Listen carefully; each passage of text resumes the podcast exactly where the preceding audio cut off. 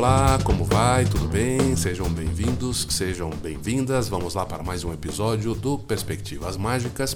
Desde já, muito obrigado é, por você estar aí ouvindo estas palavras. Não se esqueça de se manifestar, de interagir com a gente. Uh, opiniões, críticas, ideias, comentários, enfim, são sempre bem-vindos. Inclusive, o episódio de hoje ele é fruto disso, né?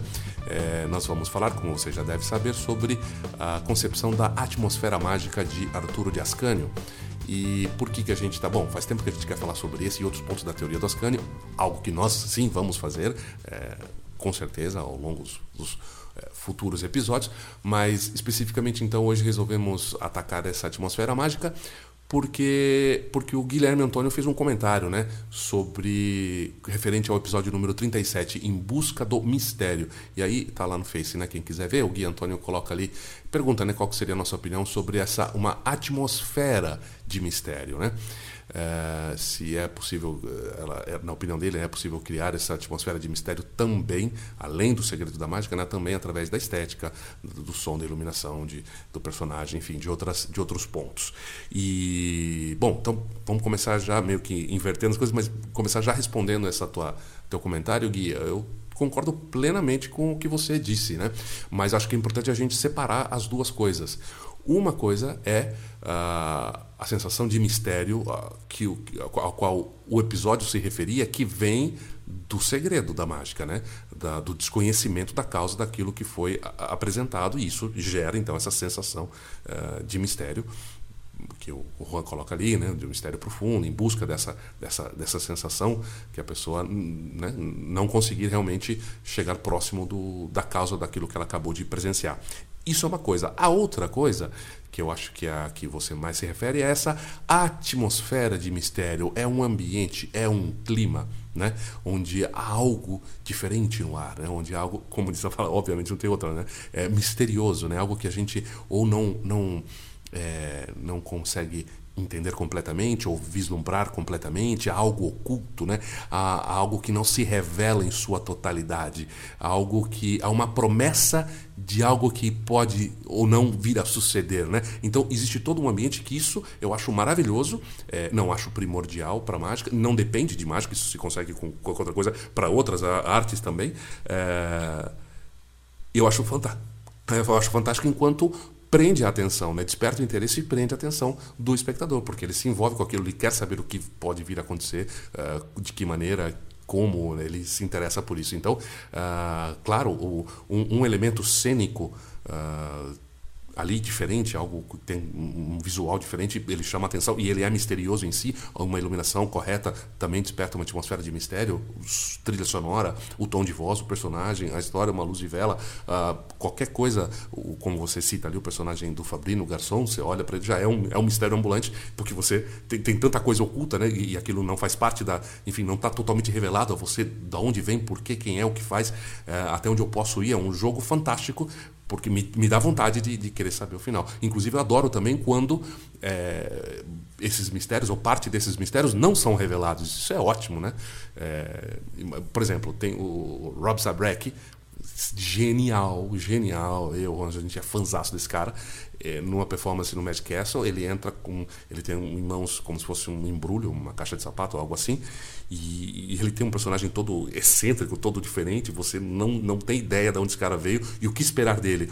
E ele pega um olhar de louco, maníaco, olha para a plateia, pega aquela caixa e deixa na mão de alguém da plateia. Sobe no palco, faz a sua performance e quando termina ele desce, pega a caixa e vai embora. E, então é sensacional. Ou seja, ele desperta, ele entra, desperta o mistério, joga ali, há uma, um foco de, de algo, né? essa, essa iminência de um acontecimento que é, é, é, é maravilhoso e que pode não acontecer. Era a mesma coisa uh, o Steven Spielberg é, usa isso, usou isso no filme Tubarão, porque o boneco do tubarão não estava pronto, então ele tinha que ter a filmagem e não mostrava. Mostrava a água balançando, ou só a parte de cima ali do. Esqueci como fala, enfim, do, do tubarão por cima da água. E, e, e, ele descobriu que isso causa muito mais reação nas pessoas do que ver o bicho em si. Né? Isso para mim também faz parte de uma concepção de mistério que a gente, eu acho que valeria a pena a gente se debruçar e pensar para tirar proveito disso para os nossos números de mágica. Você assiste o, o, o e essa fórmula o, o Spielberg usou em outros filmes também. Você assiste o coisa de dinossauro aí, os Jurassic Park da vida, os grandes monstrão até aparecer, cara, é só árvorezinha balançando e você não vê o, o bicho, isso, enfim. Então tá aí. Uh, mas essa questão da atmosfera de mistério nos deu vontade uh, de falar sobre a atmosfera mágica, então uh, vamos a ela. Especificamente, vamos falar aqui da concepção da atmosfera mágica, é um artigo que está no livro uh, La Magia de Ascanio, uh, La Concepción Estructural de la Magia, Su Pensamento Teórico Mágico, do Jesus Echeverri. Uh, fala aqui então do, do Ascanio que nós temos, a concepção da atmosfera mágica. E um detalhe interessante, que esse artigo aqui ele foi publicado pela primeira vez no número 158, eh, janeiro de 1958, de Ilusionismo. Era uma revista publicada pela Sociedade Espanhola de Ilusionismo. Então, é, tendo por base né, essa data e a importância, o conteúdo, a gente, eles afirmam aqui que poderíamos estar diante do que é a pedra, a pedra angular de todo o pensamento teórico mágico de Ascânio, tá certo? Então, é, vamos lá, analisando aqui parte por parte do, do que é essa concepção da atmosfera mágica. Então ele começa dizendo primeiro que ele não pretende que esse conceito seja novo, olha só que legal, né? E ele diz assim: a atmosfera mágica é o ambiente de magia, surpresa e mistério que o mágico consegue quando ele executa seus efeitos, é, de modo que o público não possa é, não só não ver, mas sequer é, suspeitar qual é a causa secreta daquilo que produz esses efeitos. O público, na realidade, ele não suspeita, inclusive, da mera existência dessa causa secreta, né? Então, ah, porque ah, essa série de efeitos pegam sempre a plateia totalmente desprevenida, né? Em outras palavras, a atmosfera mágica ela se dá quando uma, em uma sequência de números, de efeitos, tudo acontece como se a mágica de verdade, né? a possibilidade de fazer milagres, ele coloca como se essa possibilidade existisse realmente. Né? Os efeitos, as surpresas se desenrolam de uma forma tão natural e tão inesperada, né? as manipulações, os meios secretos aparecem tão absolutamente insuspeitáveis que os efeitos produzidos são eh, de verdade alucinantes. Então, concebida assim, a atmosfera mágica é é o sumo, né, o supra-sumo da perfeição a que todo mágico pode aspirar chegar. Olha que legal, né? E, e, ele continua aqui nessa introdução dizendo que esse artigo é dirigido aos principiantes, pois o, o ilusionista já é, experiente, né, a ele não vai aportar muita coisa nova, ele já deve saber tudo isso, é mero engano. Se enganou nessa parte aqui, né? Uh, então é isso, começa assim, e, e, e ele vai então destrinchar os elementos que que, que, contribuem para a criação dessa atmosfera mágica. E ele diz aqui que somente nesse campo analítico né, é que esses fatores eles podem é, ser contemplados separadamente porque é muito complicado uh, apontar as fronteiras que os delimitam. Né? Então, na, na consecução, né, na, na, quando você consegue criar essa atmosfera mágica, eh, aparecem todos esses fatores sabiamente amalgamados, né? Eh, de uma forma pensada, de uma forma medida e, e artística. Beleza? Então, vamos conhecer esses fatores que compõem a atmosfera mágica. Mas antes eu queria só dizer que no, no, no num comentário que num episódio que a gente falou aqui sobre ser mágico, né, o prazer ser mágico e tal, ah, que para mim o, o, o, verdadeiro mágico, mágico, mágico mesmo é o cara que consegue criar essa atmosfera mágica na sua apresentação. Esse para mim é, o, é um ideal de, de, onde eu gostaria de chegar. E, quando os caras realmente conseguem. E é, e é, e é, difícil de. Eu conto com a sua compreensão, com a sua boa vontade, porque não é fácil a gente tratar de um assunto que é bastante subjetivo, né? Porque é um, é um clima, é um clima onde você olha e você sabe que você está vendo algo diferente, que aquilo é mágica de verdade, que o cara você está envolvido né? nessa atmosfera, por isso que esse nome é tão bonito, né? E espero que você tenha sentido isso já alguma vez na sua vida. Eu senti, eu procuro desesperadamente criar essa atmosfera, eu acho que não, ainda não consegui, mas. É, é disso que se trata. Então vamos lá. O que, que, o que, que compõe essa atmosfera mágica? Primeiro ponto aqui é a técnica. Para conseguir a atmosfera, a atmosfera mágica, você tem que ter então uma técnica absolutamente é, depurada. Né? É, isso não significa dizer que todos os mágicos que conseguem produzir atmosfera é, são manipuladores de primeiríssima categoria, né? eximos manipuladores. Não. Mas eles executam, sim, somente aqueles movimentos que, de acordo com as suas possibilidades digamos, de prestidigitação, eles dominam à perfeição. Né?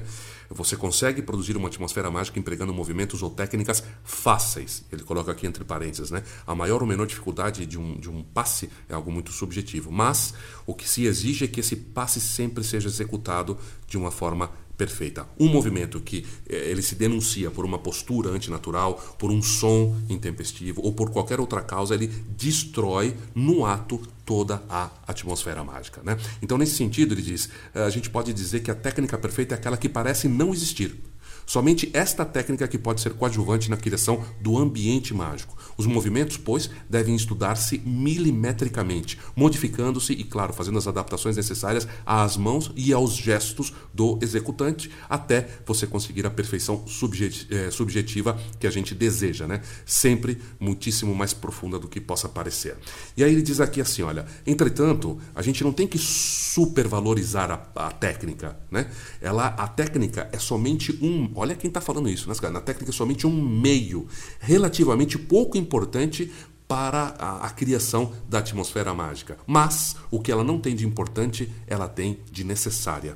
Se disséssemos que a técnica ela, ela se representa, digamos, 10% da atmosfera mágica, a gente estaria sendo justo. Mas o que é importante é, deixar claro é que esses 10% correspondem aos 10 primeiros passos que é preciso dar para a gente conseguir atingir o nosso objetivo. Né? E ele diz que a prova disso tudo que ele está falando é é que há muitos mágicos né, que sabem executar perfeitamente todas as manipulações é, isoladamente, mas quando eles pretendem fazer um número, um efeito, uma sequência de efeitos, eles produzem um mínimo de efeito mágico, né, exclusivamente mágico. Uh, então, eles são como, como aqueles pintores né, que eles dominam até o limite, né? As cores uh, conseguem a perfeição de amarelos maravilhosos, azuis impossíveis e tal, mas fracassam é, quando pretendem compor um quadro. Próximo ponto é a naturalidade esse fino invólucro que transforma um simples movimento digital em uma manipulação de qualidade artística. Isso é a naturalidade. Não é outra coisa que é, mascarar uma ação secreta é, com outra normal, conhecida e inócua. A naturalidade ela intervém de maneira fundamental para a construção é, de uma atmosfera mágica. Ela está, claro, intimamente ligada com a técnica manipulativa é, propriamente dita. Né? A naturalidade é o meio mais poderoso que a técnica tem para que ela possa ser perfeita. Porque se a técnica perfeita pode ser definida como aquela que parece não existir, essa aparência de inexistência se dá especificamente pela naturalidade. Mediante a naturalidade, um empalme passará insuspeitado, um top change será invisível tal. Então você percebe que o primeiro ponto é você saber fazer um, um top change perfeito, né? E o segundo ponto é a naturalidade, você fazer isso de forma natural. E o que, que, é isso? Para conseguir essa naturalidade, é, que é o segredo dos mais grandes artistas mágicos, né? É, o principiante, o mágico, ele deverá estudar-se minuciosamente, ele deverá prestar atenção eh, em todos os seus gestos, os mais mínimos gestos, a tua linguagem corporal, a maneira de você se mover, de, de, de você fazer as coisas, que é única, que é só tua, né? É, e aí, a maneira como você pode falar aqui, né? você coloca a mão sobre o, o, joelho, que você coça a orelha, que você vai pegar um objeto, um cigarro, alguma coisa, a maneira como você eh, fala com as pessoas, né? o teu corpo fala, a maneira de, de que você olha. Uh, o relógio, enfim, são essas pequenas coisas, todos esses gestos diários e que inócuos, inocentes, né, é, eles podem ser adaptados depois para amar, para um número de mágica com resultados assombrosos, tá? Uh, Pessoalmente, ele tirou aqui, aproveita e fala desse gesto de subir aqui, quando você está sentado, que você sobe a calça para liberar o joelho. Ele fala que ele usa bastante. E, e, e, ele dá um exemplo aqui, por exemplo, de slidine, né? a maneira de, de slidine apoiar as mãos na mesa. É, é algo que, que, enfim, ele pegou uma forma que é natural dele, do, da linguagem corporal dele, e você adapta para um número de mágica. Né? O culto à naturalidade, ela impõe a gente tirar né, todos os gestos ou movimentos não naturais. Isso exige também um detido processo de autoestudo. Né? O mágico ele tem que abandonar todos os movimentos intempestivamente rápidos que eles querem ocultar alguma coisa, todos aquele vai e vem com as mãos que, que só chamam a atenção. Você você está querendo simular alguma coisa. Em uma palavra, é, é, a gente tem que se livrar né, por completo de todos os movimentos que chocam ou resultam estranhos ao espectador. Esses movimentos, ainda que, no melhor dos casos, é, não exponham o segredo, né, o truque, eles revelam sempre a existência de um truque. Né? E isso já basta para destruir a atmosfera mágica. E aí, então, quando fala de naturalidade, ele diz que a naturalidade tem três poderosos aliados. A, digamos assim, a soltura, que eu posso dizer aqui como se fosse desenvoltura, né? A diversão, que é, um, é uma tradução para misdirection, e, e, é, né? E o oportunismo, que também a gente conhece como timing. Então, ele vai explicar aqui rapidamente esses três aliados da naturalidade. Começando então essa soltura, estar solto no palco, essa desenvoltura e despreocupação.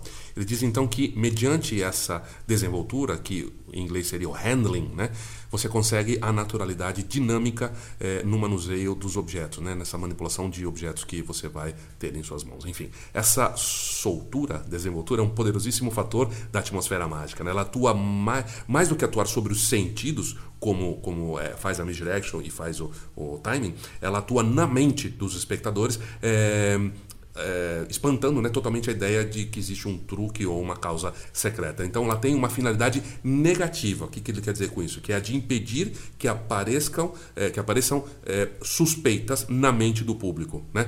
É, que, o, que, o, público consiga suspeitar de que o mágico está fazendo alguma coisa. Esse fazer alguma coisa ele é fatídico, ele destrói quase sempre por completo a frágil atmosfera mágica e muitas vezes está motivado por essa falta de desenvoltura. Né? É, ele dá uns exemplos aqui. Se o mágico é, embaralha, né? De uma forma mecânica, né? enquanto conversa com as pessoas, uh, pegando algumas cartas e brincando com elas, movendo-as para lá e para cá com desenvoltura, o público ele não consegue, ele não, ele não tem condições de suspeitar que ele está fazendo um embaralhamento falso. Né? Se o mágico, em vez de contar secretamente três ou quatro cartas de cima do baralho, ele estende essas cartas né, em suas mãos, em faixa em suas mãos, fazendo uma observação qualquer, e quando você fecha essa extensão, você introduz então o teu, teu dedo mínimo onde, onde for conveniente no, no, nesse, nesse, eh, nesse efeito, o público ele não pode suspeitar que você fez uma. que você contou mentalmente algumas cartas. Né? O, o, o mágico, então, ele tem que adquirir essa invejável. Né? desenvoltura dos maestros. E para isso ele tem que fugir de todos os movimentos forçados, de todas as contrações musculares suspeitosas. Né? Quem já ah, teve a oportunidade, o grande prazer de dar aula para principiante, assim, e você começa a, a, com empalme, cara. É muito louco a quantidade de músculos e de, e de, e de, e de posições que a mão humana pode é, é, a, assumir quando o cara está tentando empalmar algo e tentando esconder ao mesmo tempo. É, é, é notório isso que ele está falando aqui, né? Então o mágico ele tem que escolher e praticar aqueles movimentos que ele possa executar de tempos em tempos com absoluta desenvoltura de uma forma mecânica, né? Como, como que brincando com as cartas ou com, com o que seja, né? Uh, tudo isso constitui um poderoso meio para criar atmosfera mágica e para fazer nascer no espectador a ideia de que o mágico ele não fez nada. Irmã menor dessa desenvoltura é a despreocupação. As manipulações, os passes secretos, eles têm que se realizar sempre de uma forma despreocupada, com a mesma uh, simplicidade com que se executa uma ação normal. Essa despreocupação é, pois, uma atitude psicológica do mágico. Cara, como é difícil fazer isso, né? Como é difícil, mas como a gente tem que estar atento para conseguir é, atingir esse patamar, né? Se o mágico, ele diz assim, se o mágico não dá importância a um movimento determinado, o público também é, não vai dar. Hum? E, pelo contrário, mesmo que o movimento seja, é, esteja né, tecnicamente, sendo executado tecnicamente de uma forma perfeita, se o mágico o realiza como se estivesse fazendo algo memorável, então o público ele vai, vai, vai sentir isso, ele vai se dar conta disso. E aí você é, perdeu metade do jogo, ele diz aqui. Né? Ele cita dois exemplos interessantes. Ele, ele lembra uma vez, um cara estava fazendo uma prova de admissão lá na, na SEI, na Sociedade Espanhola de Ilusionismo, e de repente o mágico é, ele, ele, ele entra num estágio de concentração anormal. Todos, ele conta, né? Todos perceberam que ele vai fazer alguma coisa. E efetivamente ele fez um top change na continuação. Ele diz assim, né? O, o top change teria sido, em filha, no espanhol, ele ter, ter, teria sido perfeito e invisível se a gente não tivesse visto antes de que o executara. Né? E ele cita aqui o mágico Hitler também, que diz que a maioria dos mágicos eles saem é, é, cacarejando como uma galinha é, poadeira, que fala, quando a galinha bota ovo, sai comemorando uh, toda vez que ele consegue dar uma carta forçada para alguém. Né? Principalmente, acho que no método clássico. Né? É, eles não, não fazem quá, quá, quá, quá, quá, com a boca, mas todo o corpo se, che se enche de uma alegria tal, de tal resplendor é, que, que, que, né, de satisfação, né? E, e, a forma com que o mágico entrega o baralho para que a carta seja devolvida em qualquer lugar misturada é de, é de tal forma triunfante que é, é como se ele estivesse usando uma, uma, um, uma placa assim, escrita assim: Eu forcei uma carta. É, é, quase que você consegue ouvir. Então, esses são os primeiros uh, pontos. Próximo ponto, ponto diversão. Diversão que ele usa como sinônimo para uma tradução para misdirection. Olha só que legal. E eu fui procurar aqui em português para ver se se rolava também em português, não só em espanhol. E rola, tá lá também. Diversão é mudar o rumo de algo, vem de divergir também, né? De, de colocar, a, de desviar. então é isso na, na coisa do, do, na linguagem militar é algo para distrair a atenção, literalmente. Então é isso aí. Se você quiser usar, pouca gente vai te entender, mas tá aí, né? Diversão, ele seria a tradução para misdirection. É a arte de você atrair o olhar e a atenção do público até um ponto, claro, uh, inócuo, porém interessante. Enquanto que em outro lugar você está realizando uma ação secreta que, desse modo, claro, ela fica invisível e insuspeitada. Né? Uh, então, ele fala assim: a gente chegou aqui no abre-te sésamo de toda a mágica, né? A misdirection é, e o estudo né, do seu fundamento, a sua utilização, é o que permite é, a execução de, de efeitos né, milagrosos, sem, que, que sem ela seriam descobertos facilmente ou facilmente suspeitados. Tá? A diversão misdirection, então, ela se baseia na impossibilidade de que o cérebro possa traduzir em sensações tudo aquilo que entra pelos nossos sentidos. Quando a gente olha um cartaz ali, em algum lugar, que tem um cartaz sobre uma mesa, a gente é, também vê a forma dessa mesa, o material do que ela é feito, as revistas que tem ali do lado dela, a parede que está de trás dela, as pessoas que estão do lado. Né? O cérebro, de tudo aquilo, ele só capta a, a, palavra silêncio desse cartaz que está em cima da mesa. Né? Todo o resto, né, o que não nos interessa, escapa da percepção cerebral. O olho humano também, né, ele se move continuamente, ele vai sempre atrás daquilo que ele considera momentaneamente de interesse, até para nossa autopreservação. Tá?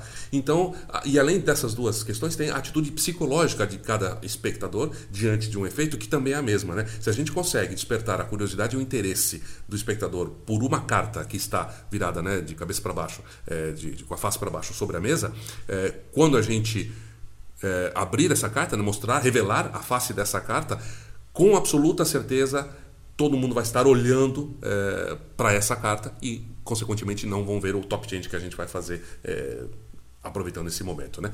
Se a gente jogar, joga uma moeda na mesa, os olhos dos espectadores vão seguir essa moeda que está viajando pelo ar e cai na mesa, sem ver a manipulação secreta que a gente faz na Cachoquito, por exemplo, né? Uh, então, toda boa misdirection, pois, vai proporcionar um motivo interessante para que o olhar e a atenção do público ele se direcione até um ponto inofensivo. A Misdirection é uma arte e o mágico que a domine estará de posse da arma mais terrível que pode imaginar-se para uh, conseguir a mais alucinante atmosfera mágica. Quais são os principais eh, métodos para se conseguir a Misdirection? Bom, vai depender de cada efeito. Eles aqui que são poucos os efeitos que não possam ser melhorados com uma boa Misdirection, mas desde um ponto de vista geral, ele vai assinalar três as expressões da cara do mágico, né? a face, nossas expressões faciais. O público ele segue o desenrolar de um, de um número, de um efeito, olhando para a cara do mágico. O principal espetáculo que, que esse cara está oferecendo é o seu próprio rosto, a sua expressão, o seu, o seu sorriso, a sua simpatia, a alegria de seus olhos. É a cara do mágico, olha que frase legal essa. É a cara do mágico que dá o conteúdo humano e interessante a experiência da mágica. Imaginem, sei lá, um, um efeito de cartas, um, uma ambiciosa executada por um robô, por uma máquina. Né? Eu fiquei imaginando esse cara, é muito louco, né? Que perde totalmente, perde, perde tudo, perde a essência de, de ser aquilo. Imagina você assistindo, né? Aquela impossibilidade não te diz nada, aquilo não é, não, não tem um fator humano, e esse fator humano quem comunica então é o rosto aqui do mágico. Claro que a gente entende, estende isso para o corpo todo e vai falar isso é, mais adiante, tá bom? Então, uh, a cara do mágico é o centro da atração, do olhar do auditório, como é o do diretor de uma orquestra, né? numa, numa sinfônica. E se o mágico ele sorri, os espectadores também tendem a sorrir. Se o rosto do ilusionista está pensativo, o público então vai olhá-lo, né? É, vai olhar para ele e depois eles vão tentar descobrir o que, que ele está pensando. O diálogo que se estabelece entre o mágico e o espectador se desenvolve sempre olhando-se mutuamente eh, aos olhos, né, na cara. As mãos do mágico também estarão livres, nesse ponto, claro, da vigilância do público. Então, busquemos, pois, uh, principalmente uma interpretação para cada um dos nossos efeitos alcançar uma série de registros de expressões né, faciais, insinuante, assombrado, pensativo, alegre, irônico, enfim, que atraiam é, em determinados momentos muito precisos o olhar do público para o nosso rosto e assim a gente tem as mãos livres para fazer algo secreto. Outro ponto então são, seriam os gestos. Se a cara do mágico é como o diretor de uma orquestra, os seus gestos são a batuta, né? Uh, desse maestro. Né? Uh, ele não quer com isso, o Ascanian diz assim, eu não quero com isso dizer que o mágico ele deve gesticular excessiva e chamativamente, mas ele tem que ter vivas as mãos. Né? Um, um encolher de ombros, o apoiar, uh, uh, o apoiar uma frase com um gesto adequado, saber chamar a atenção uma partícula de pozinho que negligentemente a gente tira de cima do nosso tapete de close-up né, podem ser, em ocasiões, o elemento chave da atmosfera mágica de um efeito. Aí ele diz aqui que os latinos, a gente está, nesse aspecto, eh, a gente está de parabéns, né, porque a gente possui uma abundância de gestos e, e maneirismos, né, maneiras de falar que se produzem com toda naturalidade. Ele diz assim: é curioso observar que. Ah, o atual rei da Misdirection, Slidini, eh, não é um anglo-saxão, ele é um ítalo-argentino. Né? Então, os mágicos americanos eh, têm inveja né, dele, né? sem exceção dessa naturalidade dos seus gestos que permite realizar, eh, sentado numa mesa, verdadeiros milagres. Aí, se a gente concorda com isso ou não, é tema para outro ponto, tá bom? Mas vamos lá.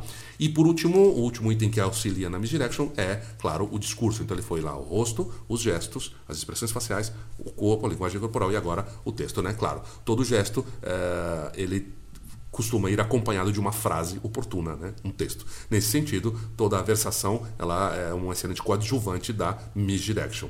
Mas, uh, por outra parte, uh, o texto ele pode por si só dirigir a mente e não o olhar né, do espectador até um ponto inofensivo e interessante. E aí também diminuir a atenção ou a percepção das coisas que entram pelos sentidos. Então, o texto né, uh, é, pois, um importante elemento de misdirection mental. E aí, voltando então para outro ponto aqui da, do que ele considera naturalidade, que é o timing, o oportunismo, ele diz, né? Traduz assim a palavra. Eh, oportunismo é a tradução dele para a palavra timing, né? que mais exatamente quer dizer fazer cada movimento no momento oportuno. Acho genial isso, gente. Isso me ajudou muitíssimo a, a pensar de outra forma a mágica e os passes secretos. Né? É também o oportunismo um fator destacado para a gente conseguir a atmosfera mágica. Todos os mágicos experientes sabem que fazer um movimento um instante antes ou depois do preciso, do necessário, pode é, disso pode depender o, o êxito inteiro de um efeito. A misdirection, eh, que vai desconectar por um instante a atenção do público do lugar perigoso, sem o oportunismo de fazer eh, nesse instante a manipulação secreta, não serve para nada. Lógico, né? Uh, também ele vai dar aqui um exemplo. Né? Todo mundo, uh, depois da leitura de um tratado elemental e né, depois de aprender e ensaiar um pouquinho, ele pode executar as manipulações necessárias para fazer um top change. Mas é sabido que fazer um top change absolutamente insuspeitado é uma das coisas mais difíceis. Por quê? Não é pela dificuldade da técnica, mas porque um top change é, ele exige que você encontre a oportunidade especial, unindo um gesto natural que permita aproximar as mãos e o momento oportuno. Bacana? Então agora continuamos aqui com os itens que compõem a atmosfera mágica versação, que ele chama de versação, que é o versação, que é o texto, né? Uh, o texto no nosso, no, nas nossas performances, ele, ele tem um, um, uma finalidade tripla, vamos dizer assim. Ele, é, o texto serve, primeiro, para entreter e distrair o público, para fazer com que ele ria, para conseguir é, dar ao aquele efeito uma roupagem de, de amenidade, ele diz aqui. Nesse sentido exclusivo, ele não interfere quase nada na atmosfera mágica. Mas o texto, ele pode se empregar também, e todos os mestres assim o fazem, né, para conseguir algo que a gente, poderíamos cham a gente poderia chamar de naturalidade psicológica e a diversão misdirection psicológica. Um efeito, uma frase adequada, uma pequena uma gag, né, é, ditos no momento em que se, em que se emprega algum subterfúgio secreto, servem para hum, escondê-lo né, completamente. O pensamento do público segue as palavras do mágico enquanto este fala, e quanto mais interessantes sejam, menos o público acompanhará suas mãos. Por outro lado, o texto pode ser um importante elemento eh, da despreocupação. Né? Eh, da desenvoltura, né? O mágico está tão satisfeito, né, tão à vontade eh, ali fazendo, performando que ninguém pode suspeitar que precisamente, precisamente enquanto ele está falando algo daquela forma tão eh, solta, ele está ocupado fazendo alguma alguma trapaça escondida, né? Ele diz aqui que Fu Manchu, um genial mestre da, da misdirection teatral e do texto né, psicológico, da versação psicológica. Versação é essa coisa de comandar a mente do espectador através do seu texto. É o melhor exemplo é, imaginável da importância e transcendência técnica que uma adequada charla que o, que o teu texto pode ter. Legal? Então, ele já havia falado aqui sobre o texto ali quando comentava sobre o Misdirection. Aqui ele repete, digamos assim, o conceito de, de, da importância do texto para criar essa atmosfera mágica. E aí, uh, chegando quase ao final, você tem a psicologia. A psicologia é o fundamento total da mágica. Ó, frase bonita, né? Sem psicologia não há técnica, nem naturalidade, nem misdirection, nem oportunismo, eh, nem um texto adequado. Essa mesma importância geral da psicologia eh, faz com que seja difícil indicar sua intervenção especial uh, para a obtenção de uma atmosfera mágica. Identificar precisamente. Ela é tão potente, ela tem que estar presente de tantas formas, tão profundamente, que não é fácil você apontar, ah, é aqui, é assim, é... ela está o tempo todo. Né? Então ele só vai dizer aqui, ele, ele, ele diz assim, né, só vou citar aqui, que, eh, só vou dizer que um efeito psicologicamente mal apresentado não é nem sombra da obra de arte que ele pudesse ter sido.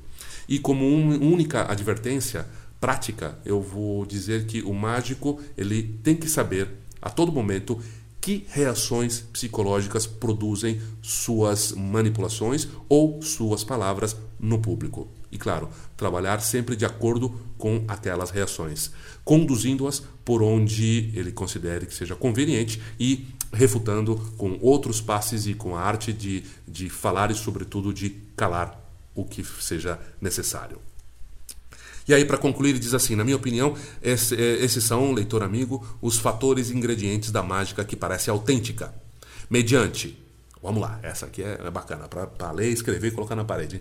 Mediante a naturalidade, aliada com a técnica, auxiliada aquela né, naturalidade pela desenvoltura, pelo oportunismo e pela sua majestade misdirection, tudo isso, digamos assim, temperado com uma adequada, um adequado texto e abundantes doses de psicologia, dessa forma se consegue a mais alucinante e incrível atmosfera mágica. É difícil?